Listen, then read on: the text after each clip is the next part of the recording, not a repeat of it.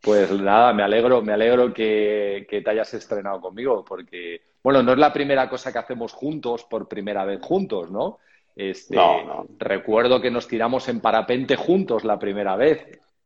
Yo, pues, sí, la verdad es que en mi vida eh, contigo he tenido muchos acontecimios muy interesantes, unos duros, otros menos duros, pero realmente ese del salto no te lo perdonaré nunca. Sí te lo perdono. Aparte te fue, lo perdono. fue estrenando el año, además, ¿te acuerdas? Sí, estábamos ahí en el Mont Blanc y eh, esquiando, y, pero yo pensé que estaba de cachondeo conmigo. O sea, pensé que... Y, nada, fue como un reto eh, cuando despedíamos el año, mm. ¿de acuerdo? Y me dijiste así como muy seguro, oye papá, ¿te atreves a que mañana saltemos en parapente? Yo nunca había saltado en parapente, claro. Y te dije, primeramente dije, este, este, este, habrá bebido algo. Y no bebías tú nada, pues digo, ¿qué, pasará, no? Digo, me está tomando el pelo, seguramente, ¿no? Y curiosamente dije, bueno, pues he visto no me toma el pelo. Digo, sí, claro, no digo, cuando tú quieras.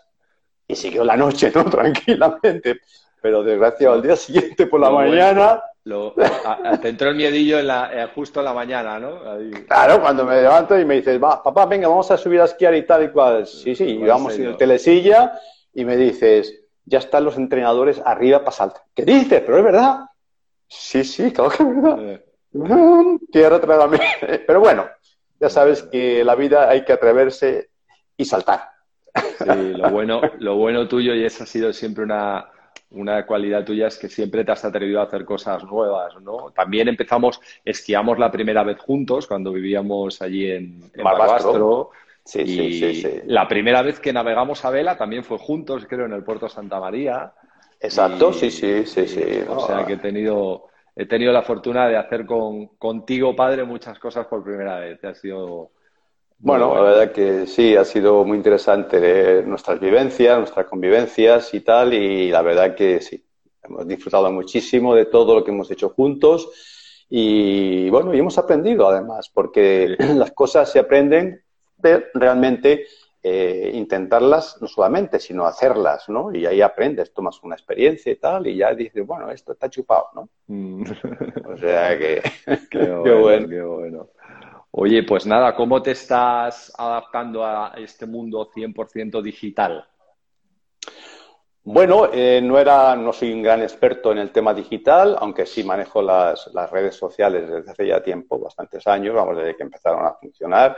Eh, por supuesto, los correos electrónicos, etcétera, el Facebook, eh, Instagram también, y bueno, y pues un poquito todo ello, sí, me voy, me voy conectando con ello no soy un experto, evidentemente, pero pues tengo por aquí a mi lado a Rafa, que me va orientando de vez en cuando. Y digo, Rafa, ¿y esto cómo está? Y Pavi me dice, ¿no? Pero sí, sí, no, me defiendo bien, tengo mucha comunicación, sobre todo en esta situación que estamos ahora mismo, ¿no? De pandemia, me ha ayudado mucho porque sinceramente estoy, no te voy a decir trabajando, trabajando, bueno, trabajando, ¿no? comunicándome muchísimo más que antes, ¿no? Con, con toda esta situación que tenemos, con todos los países del mundo donde están, digamos, nuestros, nuestros negocios, nuestros amigos. Y la verdad que me ha dado pues, mucha más soltura en todas las cosas y, bueno, la verdad que me alegro muchísimo porque lo que estoy claro, Miguel, y bueno, y todos los que me escucháis, es que esto ya es un nuevo comienzo el que va a venir. Es decir, esto eh, vamos a volver, por supuesto, a, pues a las cosas eh, que diría no normales, porque no me hacen normales, como cuando se pasó de, digo yo, de la era, pues no sé, agrícola a la industrial, que a mucha gente no, no lo entendía, que tal y cual, pues bueno, ahora esta pandemia, digamos, ha sido como algo mm, que ha sido muy grave, evidentemente, por la cantidad de muertes que ha habido, pero ha sido algo, digamos, que nos ha hecho despertar, sobre todo a muchas personas, a muchas personas, evidentemente, porque esto lo que hace es un cambio de ruta, un cambio de rumbo. Es decir, ¿y ahora qué hacemos? Bueno, pues ahora hay que hacer, hay ahora que inventar, ahora hay que reinventarnos, como se suele decir, ¿no? ¿Para qué? Pues para cambiar las cosas, seguir haciendo cosas diferentes, adaptarnos a los sistemas digitales, etcétera, etcétera, mm. porque las cosas van así. O sea que realmente yo lo veo bien, ¿eh? Muy bien. Entonces, eh, cuando mamá y tú entrasteis en Amway, eh, creo recordar que el primer pedido que hicisteis a Amway, según yo escuché eh, alguna vez, este, básicamente lo hicisteis escribiendo a mano el pedido y enviando una carta por correo, ¿no? Bueno, eso era la prehistoria del negocio. Claro. Eh, fue, una, fue un arranque muy, muy curioso, muy interesante. Claro, eh, para nosotros también era algo desconocido. Yo ya manejaba, eh, por mi profesión de ingeniería, ya manejaba pues, todos los sistemas de CAD-CAM, que eso ya no había delineantes en, la fábrica, ya éramos todo, era CAD-CAM, todo por ordenador y estas cosas, ¿no? Lo cual era una novedad muy grande, ¿no? Con lo cual, pero claro, entras a este proyecto y no había tecnología ninguna. De hecho, todo era manual. Eh, se hizo un primer pedido manual. Había 14 productos, nada más en España. Pedimos 14 productos por dos. Yo le dije a mi querida esposa y tu madre, digo, oye, toma esos productos que tienes en casa y elimínalos, que no nos hacen falta para nada. O dáselos a, otra gente, a pobres o gente que lo necesite, ¿no? Y sí, evidentemente, el pedido, los auspiciamientos, las asociaciones eran iguales, eran ah, manuales, Sí, sí, sí, sí. Bueno, te puedo decir que además, bueno, eh, además tuvimos la, eh, no sé, eh, era tal el enfoque que había en, por lo menos nuestro, ¿no? en construir esta empresa, en construir nuestra empresa por los objetivos que teníamos, que de alguna manera empezamos a asociar gente, a asociar gente, y asociar gente, y asociar gente, y en un momento en que Claro, eh, empezó a aumentar los volúmenes de facturación, facturación, facturación, y Angway no daba abasto. De hecho, había, había cinco, había cinco, cinco, digamos, tiendas de Angway en España que nos pusieron para caminar, ¿me entiendes? Pero, pero bueno, eh, realmente así fue. O sea que. Eso es, eso es importante porque ahora, evidentemente, eh, desde que hemos entrado en el COVID, papá, hemos entrado en una fase nueva para muchas personas donde han tenido que ponerse 100% online pero em, lo que quiero comentar es que, o sea, desde cómo entrasteis tú y, eh, mamá al negocio, habéis vivido en un continuo cambio y adaptación a los cambios. Muchas veces esos cambios han sido provocados por la, por la irrupción de tecnologías, ¿no? Vosotros eh, estabais cuando, cuando, cuando llegaron los teléfonos celulares, los teléfonos móviles, cuando llegó Internet, cuando llegaron las web, cuando eh, llegaron las redes sociales y, habéis visto cómo vuestras organizaciones se han ido adaptando y han ido modificando eh, sus estrategias para sacarle provecho, ¿no? Entonces, em, ¿tú crees que los líderes que se han mantenido, han crecido y se han desarrollado se han sabido adaptar, ¿no? Lógicamente, a todo esto y han, sabido sacarle provecho, ¿no? Efectivamente, eh, eh, ha habido etapas como en todos los países del mundo nosotros tuvimos un crecimiento exponencial muy grande, evidentemente, hablamos de 3.000 euros de facturación anual que tenía Angway cuando yo entré a 125 mm. millones en, dos años y medio, con lo cual fue una barbaridad de crecimiento, ¿me entiendes? Y evidentemente todo eso hizo que no tuviésemos tiempo para liderar a tanta gente. Y ese era un problema grave, porque si tú no lideras a los equipos, los equipos no, no, se, no se construyen con liderazgo y, digamos, empoderándolos, evidentemente eh, se pierden, se pierden. Y mucha gente se marchaba del negocio porque no sabía, porque no se tal, ¿no? Con lo cual tuvimos que ir adaptándonos. Eh, una de las cosas que, que, fue un cambio muy importante en, en el proyecto para nosotros fue, eh, de alguna manera, que habíamos aprendido el negocio, pues como nos habían enseñado nuestra línea de auspicio de Estados Unidos, y era que aquí nada más que había que asociar gente, y eso es lo que hacíamos, asociar, asociar, asociar. Y sí, había volumen que se movía y tal, evidentemente, pero la mayoría no movía volumen. Había un 60, un 50% que movía, un 50% que no movía nada, ¿no? Y entonces llegó un momento que había un poco como de crisis, ¿no? Y yo tomé la decisión de irme a Japón a investigar, que era el país más grande del mundo en el año 98. Eh, ¿Qué hacen los japoneses para crecer tanto? Y entonces, nada, pedí una reunión, me reuní con la corporación Amway allí en Japón, me explicaron cómo funcionaban y después conocí a todos los líderes importantes, a Nakajima, Nakajima San, Nakajima. Sí, y lo conocí en aquella época, y a otros muchos tantos, y me explicaron cómo, cómo lo hacían los tipos. Y claro, una de las claves era que también había que vender. Claro. yo dije, ah, que hay que vender. Sí, claro, claro, hay que vender. Bueno, Y entonces ellos tenían, fíjate, el 10% de los distribuidores em, emprendedores, de verdad, ¿no? Mantenían el 90% que también estaban asociados, pero que ellos se encargaban de también de hacerle los pedidos y todo para su facturación. O sea, y yo cuando vine a España traté de dibujar ese esquema, no con el 90-10, pero sí con un 50-50, 40-40 más o menos, eh, para empezar con, la, con, las ventas. Y empezaron las ventas, las ventas, las ventas, y fue un momento en que empezamos a crecer nuevamente en el 2000, empezamos a crecer bastante bien otra vez, poco a poco, poco a poco, y fue, digamos, muy interesante. O sea, experiencias.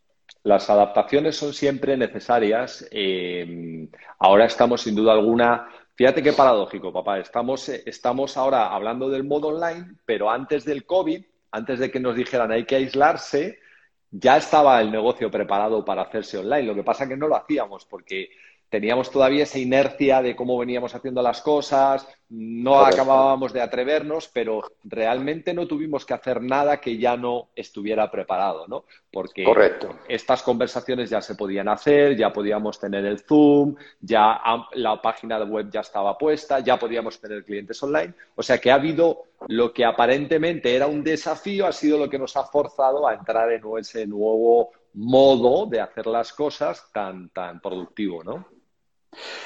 Efectivamente, y es una cosa muy interesante, porque en esta vida, cuando en esta vida, digamos, ha evolucionado debido a los cambios, o bien que ha hecho la naturaleza, o bien que ha hecho el ser humano. Por lo tanto, evidentemente, las personas que se retraen y no cambian, se quedan en el pasado. O sea, de una forma, se quedan en sus rutinas y nunca van a prosperar. Y es triste, porque esas opciones las tenemos todos los seres humanos. Hasta que tenemos que saber adaptarnos a los nuevos cambios y a las nuevas formas, porque son las que existen y las que van a venir en el futuro, y mucho más todavía. Bueno, de hecho, eh, de hecho, solamente viendo algunas fotos tuyas, no de mamá, porque mamá siempre ha estado igual de guapa, pero viendo algunas fotos tuyas de cómo entraste al negocio, yo tengo esas, esas imágenes, algunas, de la primera convención que fuiste con Luis Costa, de tus primeros reconocimientos. O sea, tú te has mantenido en una continua evolución que se nota físicamente, pero además esa evolución de mejora continuada, ¿no? O sea, dices, es que es increíble, ¿no? Y yo creo que ese es uno de los frutos que trae la, la, la evolución y el crecimiento permanente, ¿no, papá? El que siempre estás mejorando, ¿no? Efectivamente, hijo, el, realmente en la vida eh, la vida no es ya llegué, no. Nunca se llega, o sea, nunca llegas a, a ser ya todo, no. En la vida, digamos, son saltos que hay que dando en la vida, saltos, saltos. Y el primer salto, el más importante, desde mi punto de vista, fue el primero de todos, que fue cuando nos parieron. Fue un salto doloroso, doloroso evidentemente, pero eso nos dio la vida, o sea, nos trajo la vida. Y aunque nos dolió, de alguna manera, fue muy interesante. ¿Por qué? Porque de alguna manera supimos adaptarnos a la vida, a la vida de verdad. Porque claro, era muy fácil y bonito vivir en la barriguita de la mamá, ¿verdad? Allí que te daban de comer, que te mimaban. Sí, sí, nada, nada, todas estas cosas, ¿no? Con lo cual, cuando sales afuera, dices, ¡guau! ¿Qué es esto, no? Y muchas veces este choque, que pongo yo de, como ejemplo del salto primero que damos en la vida, es saltos que también ocurren en la vida. Por ejemplo, este salto que tenemos ahora mismo, que es el de la pandemia famosa, es un salto que tiene mucho dolor, pero mucho, mucho dolor. Aparte de lo más triste, ¿no? Las muertes que ha habido y todas estas cosas. Pero es que los que están vivos también han tenido un palo muy grande porque la economía ahora mismo va a ser muy grave lo que va a ocurrir. Y va a quedar mucha gente fuera de trabajo, mucha gente sin empleo, pero claro, no pueden decir, bueno, a ver si el gobierno nos subvenciona y tal. No, no, tienes que tomar determinaciones, decisiones, tienes que mover el culo, que se suele decir, ¿no? Para ir hacia adelante. Porque la vida no es así, la vida no es que me lo tienen que regalar, no, tú tienes que luchar por ello. Y hay muchas opciones, ¿no? Estarás eh, negocios como el nuestro, por ejemplo, etcétera, etcétera, que la gente puede iniciar el negocio. Pero mm. claro, hay que dar ese paso adelante, hay que dar ese salto, es atreverse y arriesgar. Y el que no atreve y arriesga, es el momento de empoderarse. Cuando hay un desafío hay que empoderarse y no, y no desanimarse, ¿no? Hay que empoderarse. Oye, yo vi, yo vi hace tiempo eh, en casa de Pedro y Ana Valdecantos una revista de Amway, pues del año de la Tarana, del año 88, por ahí o tal. Eh, y entonces en la portada me, llamó mucho la atención la revista por el año que era, pero en la portada eh, venían las calificaciones y venía tu nombre, el de mamá, venía nuevos 18% Miguel y Pilar Aguado, ¿vale? Entonces, lo, lo, primero es que no, no, no, no empezaste en el negocio como embajador corona, sino que empezaste como todo el mundo y ya y, calificaste al 18% inclusive, ¿no? Pero la parte, la parte que, yo creo que es interesante eh, aquí, o que a mí me gustaría que comentaras un poco, es, ¿tú te imaginabas todo esto en ese nivel del 18 o esto era imposible de imaginar? O sea, ¿tú te imaginabas que un día ibas a estar con la familia de Vos y Van Andel en el club de embajadores Corona de Fundadores o aquello era en aquel momento todavía impensable, ¿no? ¿Con, qué soñabas tú en aquel momento?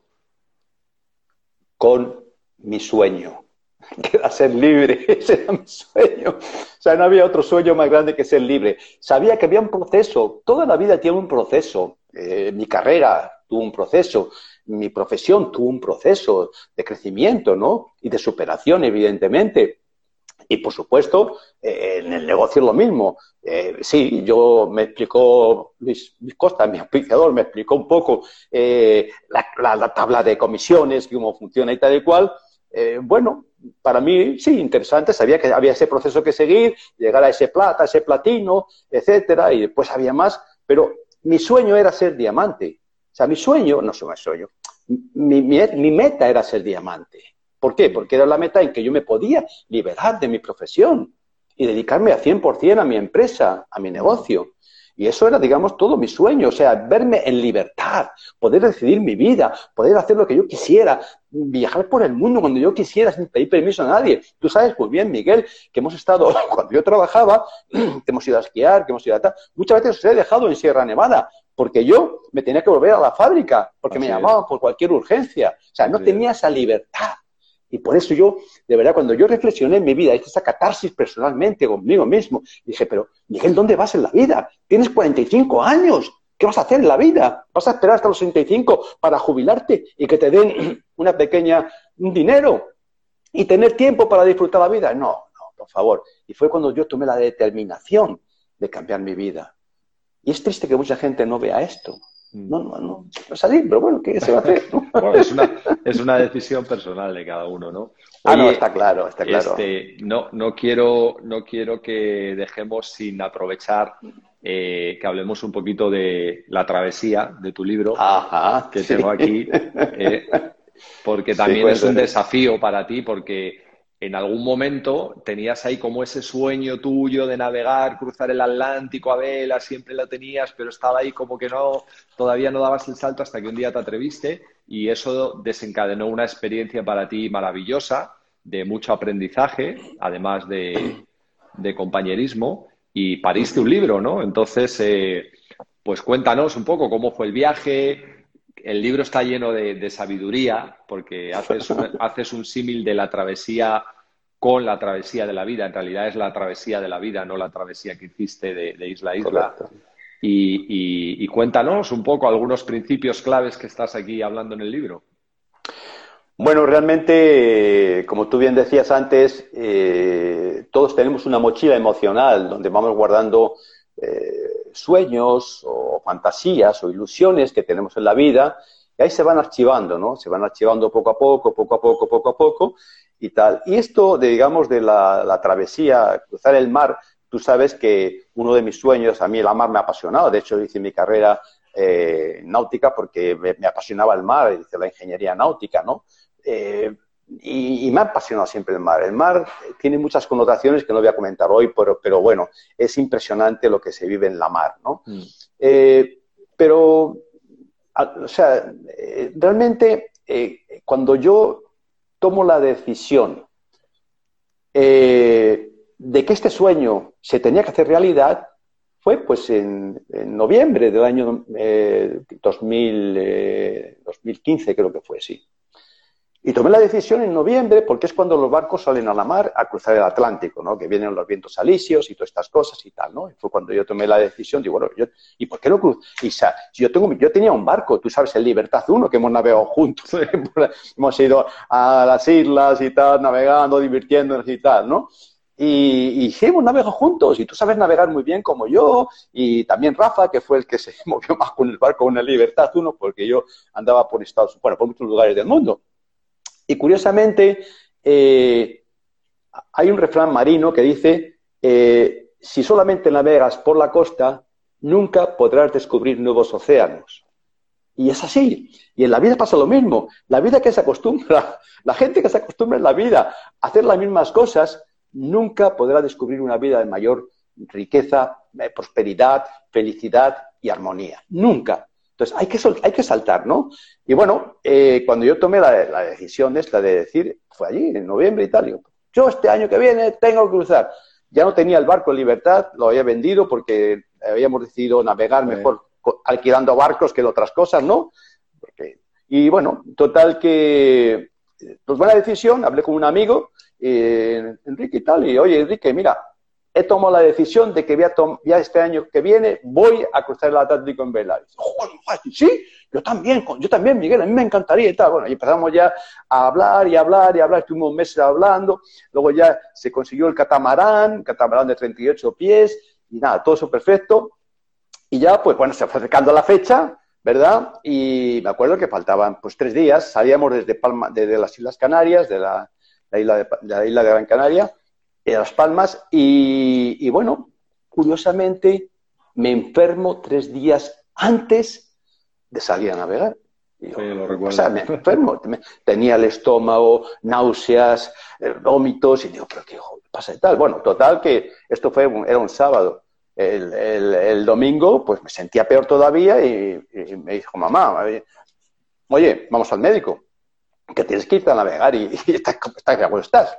Me llevó al hospital, estuvimos en el hospital, me hicieron un reconocimiento y tal, bueno, no encontraron unas grandes cosas, pero me dijeron, bueno, mire, vaya usted al especialista de estómago, tómese unas pastillas y tal, y va. Y al día siguiente, yo por la noche tenía que salir a navegar, tenía que ir a Las Palmas. Total, que al día siguiente dije, bueno, con estas pastillas que me ha dado el médico ya me cuidará todo. Ah, curiosamente, ese día, pues nada, eh, al día siguiente por la mañana me levanté peor todavía, y ya, pues yo puse buena cara y me dijo, mamá, bueno, ¿cómo te encuentras, Miguel? Digo, sí, un poquito mejor y tal. Vale. Bueno, nada, no, claro, no pude ir al, especialista de estómago porque me iba por la tarde para allá. Me fui para Canarias, llegué a Canarias, me reuní con el equipo que íbamos a navegar en el barco y entonces eh, en la cena, yo no cené, estaba que no, no, tenía, me cabía nada en el estómago y ya después de eso hablé con Enrique y le dije, mira, Enrique, me encuentro muy mal, no sé si mañana saldré a navegar. ¿Pero qué dices, Miguel, si tú has sido el artífice de todo esto? Digo, chicos, es que me encuentro mal, no sé qué me pasa y no quiero daros el espectáculo en la mar y tal, o me tiréis por la borda si me muero, ¿no? Con lo cual, dije, bueno, mañana por la mañana te lo digo. Esa noche me metí en el camarote, no pude dormir, seguía con dolores, seguía mal y a las... Salir, en, teoría salíamos a las 8 de la mañana, ¿no? Rompíamos buscábamos amarras. Y, entonces, ya a, las 7 de la mañana me levanto, me despierto y, le digo, Miguel, tú vas a salir a navegar aunque te mueras. O sea, te da lo mismo, ¿eh? Tienes que salir a navegar porque esto es lo que tienes que hacer, es tu sueño y tienes que hacerlo realidad. Y empecé a hablarlo, la mente, ¿no? Eh, al perro bueno, al perro malo, y tal, ¿no? Echándole para atrás. Y al final le dije, aunque me mate, aunque me muera, aunque sea lo que sea, salvo. Entonces salí a cubierta, me encontré con Enrique y digo, Enrique, Miguel, ¿cómo estás? Fantástico, estoy fantástico. ¿Soltamos la marra ya? Sí, sí, entró de media hora, soltamos la marra. Salí a la mar, estaba mal, mal. Salí a la mar, había un temporal en el, cuando salimos a la mar. A mí la mar no me da miedo, evidentemente, y tal. A las pocas horas, Miguel Aguado no tenía nada. Es decir, era el miedo, el miedo de una forma que se instala en nuestras emociones, en nuestro sistema emocional, y te está comiendo la cabeza. Y eso pasa a mucha gente, no solamente en una travesía, evidentemente, en muchas cosas de la vida. ¿Por qué la gente que mejor ve el plan de marketing y tal y cual y se entusiasma, ay, qué bueno, qué, nada igual? Y al final tú le llamas por teléfono y ya no te contesta. ¿Por qué? mm. porque el miedo te atenaza. El miedo al éxito, el miedo al éxito, el miedo, a hacer algo, el, miedo, a alcanzar un sueño, el miedo a, hacer algo nuevo, a innovar, ¿no? O sea, fíjate qué cosa más increíble, papá, que la de veces que tú has navegado. Porque ¿cuántas veces habrás cruzado el Atlántico en, en barcos mercantes? Ni se sabe. La de veces que habremos navegado juntos, que hemos ido a todos los lados y, y, de repente te entra un miedo por algo, macho, de, de cruzar el Atlántico otra vez y, y, puede casi con tu decisión. O sea, que qué bueno, qué bueno que estás comentando esto porque, porque las personas piensan que los grandes líderes que han conseguido grandes cosas en la vida, pues es que, que, que, son inmortales o que, o que nunca tienen miedo, que nunca pasa nada, ¿no? Yo creo que, que, que, tú lo que... uno de los aprendizajes es que que no te dejas paralizar por el miedo, no te dejas que el miedo te entre en pánico y te paralice y acabe robándote un sueño, ¿no? Correcto. Y eso, hay, y eso quiero matizarlo bien, Miguel, porque realmente hay una diferencia importante entre lo que es una decisión y lo que es una determinación. La determinación es un poquito, pues bueno, pues lo, lo, que se hace en la vida cuando, no sé, eh, por ejemplo, pues eh, no, no, esto no hay marcha atrás. Voy a por todas, pase lo que pase. Y te lanzas, ¿no? O sea que, pues bueno, pues que, como hizo Cortés, joder, quemó las naves y dijo, aquí no se mueve nadie y todo para adelante. Bueno, pues hay que quemar las naves emocionales que tenemos para seguir hacia adelante. Y eso es la determinación. La determinación no hay vuelta atrás. La decisión tiene sus emociones que a veces lo que hacen es emociones te atacan con sus miedos y haces que desistas en cualquier aspecto. O sea, que es muy importante definir, o sea, saber qué es una decisión y saber lo que es una determinación para eso. Bueno, lo que me preguntaban, ¿no? Salimos a la mar, ya te digo, a los, nada, al día, a las pocas horas ya estaba yo con, wow, fantástico, y fue una travesía muy bonita. Y lo primero eh, que yo puedo decirte de la travesía eh, a mí es que la mar me apasiona. Es que mucha gente piensa, dice, pero es que, no, pero es que porque nuestro proyecto era, era 20 días de navegación, ¿no? Más o menos, habíamos, estimado por, las, por el, tiempo, tiempo, las velas, como es vela y tal. Y, no, y sí, aunque llevábamos motor, pero nunca le hemos, nunca hemos usamos el motor, era todo a vela, todo a vela, todo a vela, ¿no? Eso es, eso es pecado, poner el motor cuando se va a vela es pecado. Por favor, por favor, por favor. Me acordaba de Colón, digo, casi hay que navegar como Colón. Eh, pues, ya, a mí me gustaría ver a muchos, a muchos de ahora navegantes que navegasen como Colón, con, el, astrolabio y con esas cosas que había antes, joder, sería increíble, ¿no? Pero bueno, salimos a navegar, ya te digo, y, nada, era, fue, fue maravilloso porque lo primero que hay que hacer es eh, zarpar. Y cuando es zarpar, ya no me refiero solamente a salir a la mar, que sí, pero en el mundo, en la gente, las personas, cuando deciden zarpar, significa, tengo que soltar amarras, tengo que levantar el ancla, o sea, tengo que poner las velas arriba para que me impulse el viento y pueda ir hacia adelante.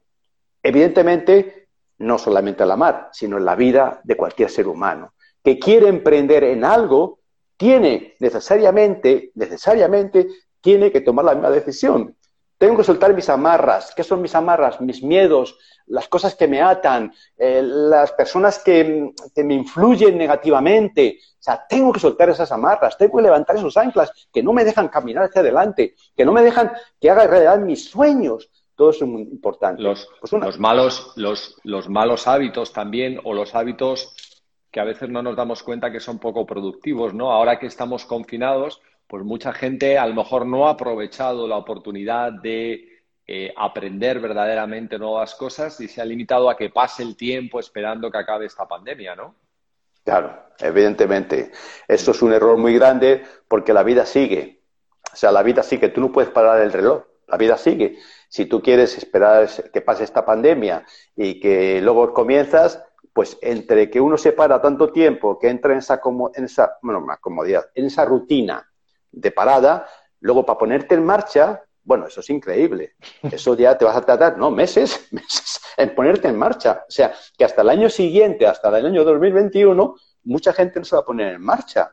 porque se ha, quedado, se ha quedado parado, tristemente, mm, ¿no? Mm. En vez de estar en acción, en movimiento, etcétera, etcétera, porque además el sistema digital, los sistemas digitales, sobre todo la corporación Amway, nos ha puesto unos sistemas digitales fantásticos, maravillosos hoy día, bueno, ya hace tiempo, pero hoy día sobre todo, pues es que es, que, es triste que la gente no, no, los, no los utilice, ¿me entiendes?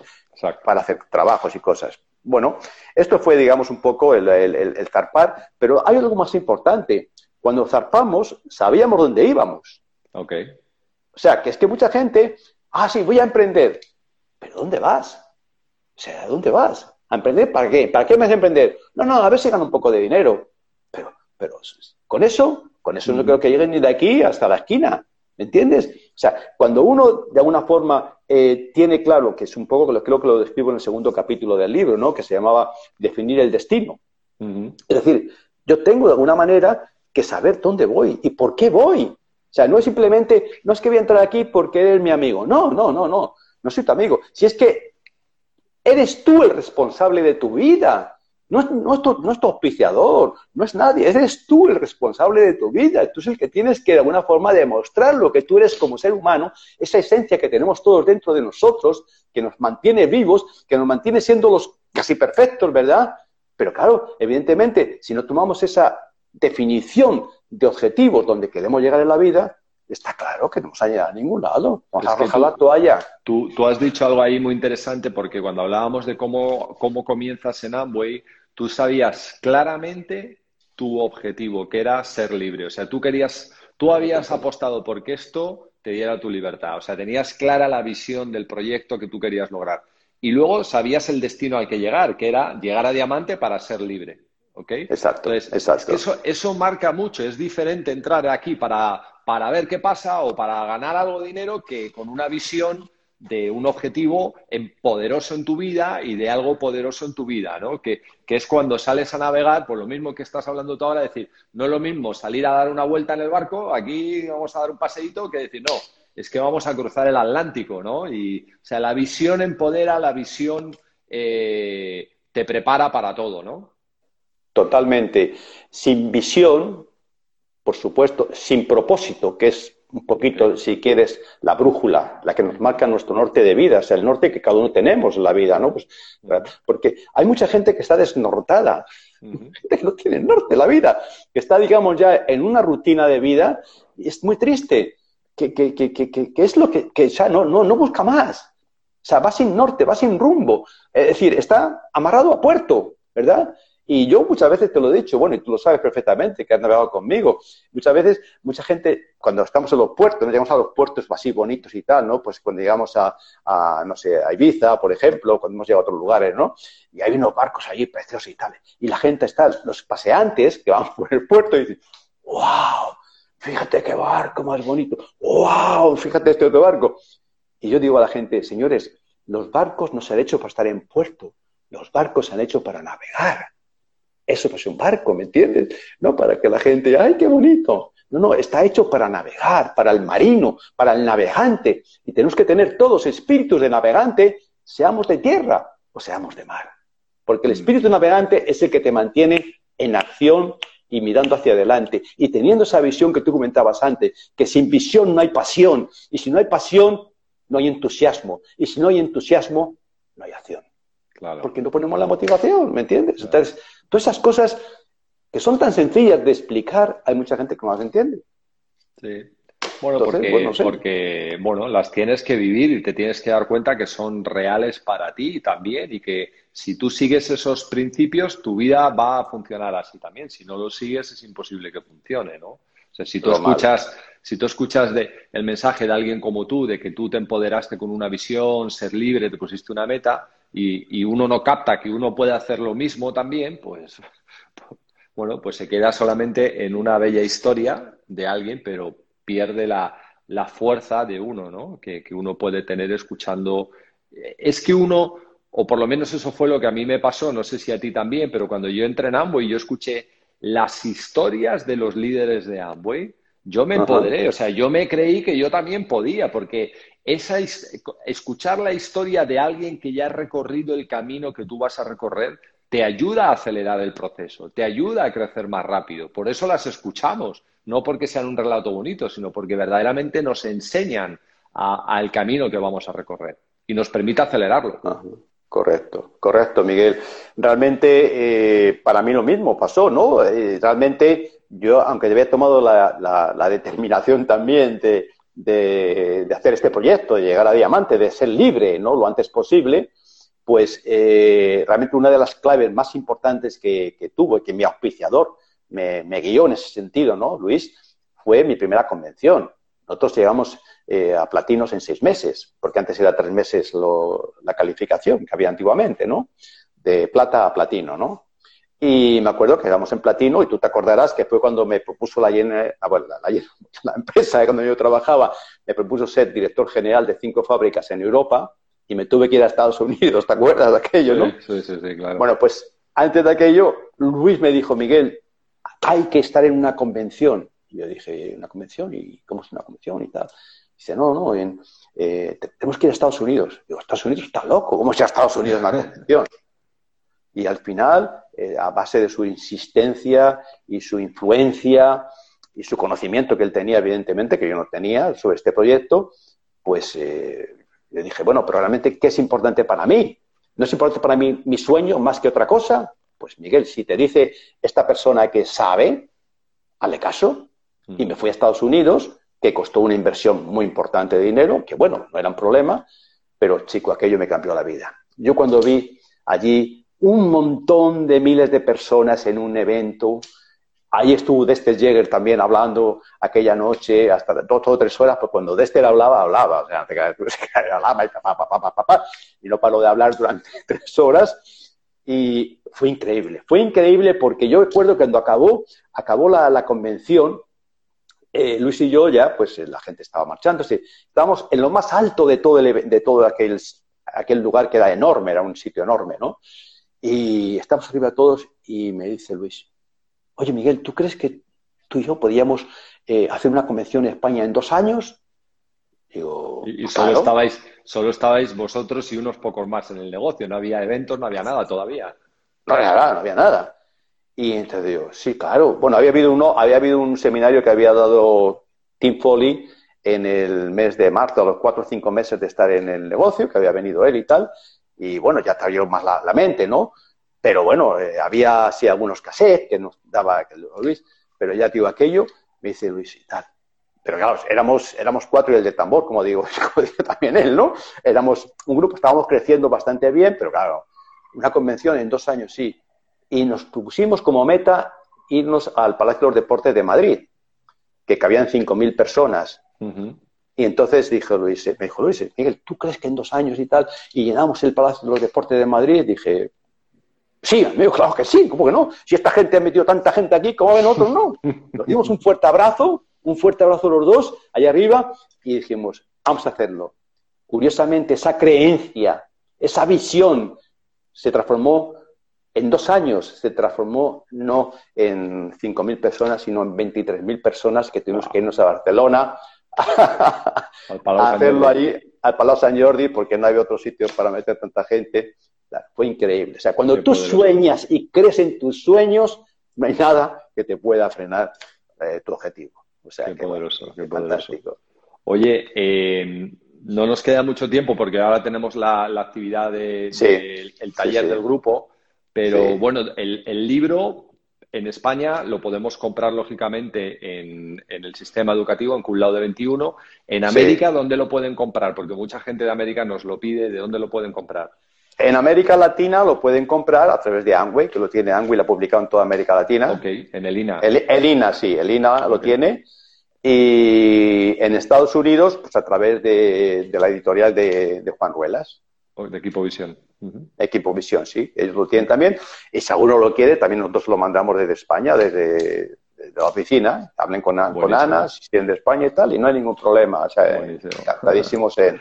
Es pues un libro que tiene, te digo, es una historia Mm, es un viaje, es un viaje de una travesía de barco, sí, pero está todo, como decía antes Miguel al principio, está basado todo en experiencias de mi vida y son las que plasmo eh, con los obstáculos que he tenido que superar y todas estas cosas, y yo creo que sirven de ayuda a mucha gente, mucha gente que ha leído ya el libro, pues eh, me han bueno, felicitado y cómo me ayuda y no sé cuánto. Pues eso, lo que hace falta es que la gente se transforme, que la gente cambie, que la gente se eduque, que es muy importante la educación. Si no hay educación, no hay transformación. Y la verdad que es, fundamental, Miguel. Qué bueno, qué bueno. Oye, aquí en el libro, eh, en el libro La Travesía, que nos preguntan cómo se llama el libro, La Travesía, sí. el libro, eh, como muchos autores hacen, cuando escriben un libro, lo dedican y tú se lo dedicas a tu querida esposa Pilar, por tanto amor y sabiduría que siempre me ha entregado, a mis hijos, Miguel, Daniel y Rafael, porque dieron sentido a mi vida, y a mis nietos, Mónica, Daniel, Jorge, a Diana y Alex, porque iluminan mi espíritu con la alegría de sus sonrisas. Así es. ¿Cómo, ¿Cómo para ti de importante es la familia y qué determinante ha tenido en, tu vida en la de mamá la familia? Bueno, yo hice este negocio por la familia, principalmente. O sea, no lo hice por mí, lo hice por la familia, por teneros juntos a todos por poder disfrutar de la vida juntos, por estar en armonía, en paz, en, amor. Eso para mí era lo más importante y, así ha sido a través de este proyecto con la corporación Amway, ¿no? Se me mueve esto un poco. Está bien, está bien, no, está bien, no te preocupes. Sí. Y, entonces, bueno, pues principalmente, te digo, fue, fue, fue lo, lo más importante. Y hay otra cosa, en, la vida, los empresarios, los emprendedores, como somos nosotros, realmente mm, no se triunfa si lo quieres hacer tú solo. Tienes que crear un equipo. Pero el mejor equipo de todos es la familia. Es el mejor equipo. Si el equipo, si la familia no hay equipo, las cosas no van a funcionar. Si no hay ese respeto eh, por las personas, en la pareja, por ejemplo, ¿no? O por los hijos y tal y cual, no va a funcionar. Entonces, lo más importante para mí, de mi punto de vista, es la familia. Ahí, digamos, de donde radica todo, todo lo más importante, la esencia del ser humano está en la familia.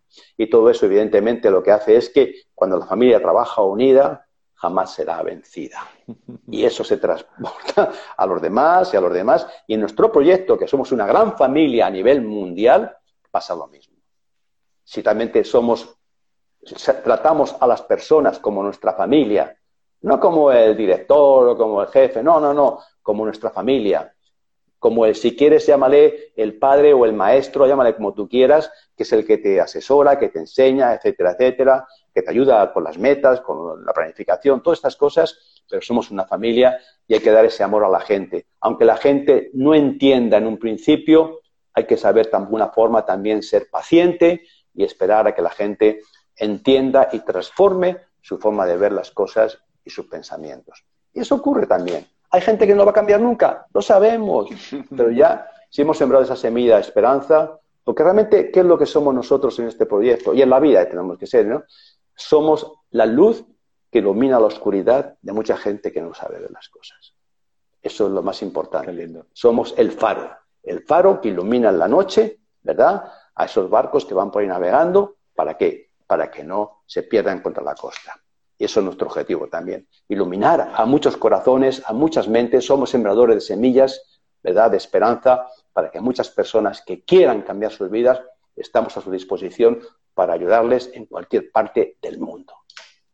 Qué bueno, papá, pues yo la verdad que, bueno, ¿qué te puedo decir? Que no, que no te haya dicho, pero te lo vuelvo a decir porque para mí es una alegría decirte lo que me siento muy orgulloso de vosotros, de lo que habéis hecho en la vida, del ejemplo que nos habéis dado en la vida.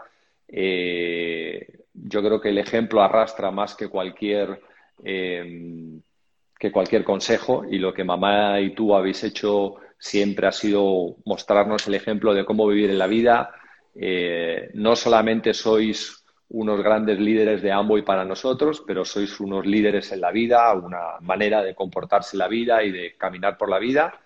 Y, lo que siempre hemos sentido eh, nosotros de, vosotros ha sido un amor profundo, un amor, eh, un amor infinito, el amor que, como padre das, que, que, es, que, es, que es inacabable, inagotable, ¿no? Y bueno, que te estoy muy agradecido por todo lo que has hecho en la vida y por, y por cómo, y por cómo te has comportado siempre en la vida con nosotros. Y feliz, y nada, que yo estoy dispuesto a continuar con el legado y a, y a mantener esa antorcha encendida que ilumine más gente. Ese es el propósito y tenemos una tercera generación que se incorporará con esa antorcha. y algún día algún día verás a tus nietos también subir al escenario en calificaciones y, y bueno, eso será un, gran sueño para todos y que te quiero mucho. Y nos, vemos, nos vemos próximamente y nos daremos un abrazo ya real porque ahora tiene que ser online. Ha que ser virtual. bueno, papi. Muy bien, hijo. Igualmente, hijo, un fuerte abrazo para todos los que estáis escuchando esta tarde a, a Miguel Junior conmigo. Ha sido un placer estar con todos vosotros y pensar que nosotros no somos especiales. Somos personas que hemos decidido seguir adelante en la vida, seguir disfrutando la vida, porque la vida es para disfrutarla, señores, y no hay otra. Esta es la que hay que disfrutar. La otra va a ser fantástica, maravillosa, ¿no? Arriba no hay que trabajar nada, arriba todo va a ser volar. Pero la de este mundo es lo que nos ha dado Dios en este mundo a las personas, ha sido eso. Ahí tenéis todo lo que queráis, pero tenéis que luchar por ello. Y si no luchas, es tu problema. Bueno, hijo, un fuerte abrazo. Te quiero mucho también y a todos los demás un fuerte abrazo también virtual desde Marbella, España. Saludos a todos chicos en toda América, en toda Europa. Una bendición poder haber compartido este regalo de Miguel con vosotros y nos vemos próximamente. Chao.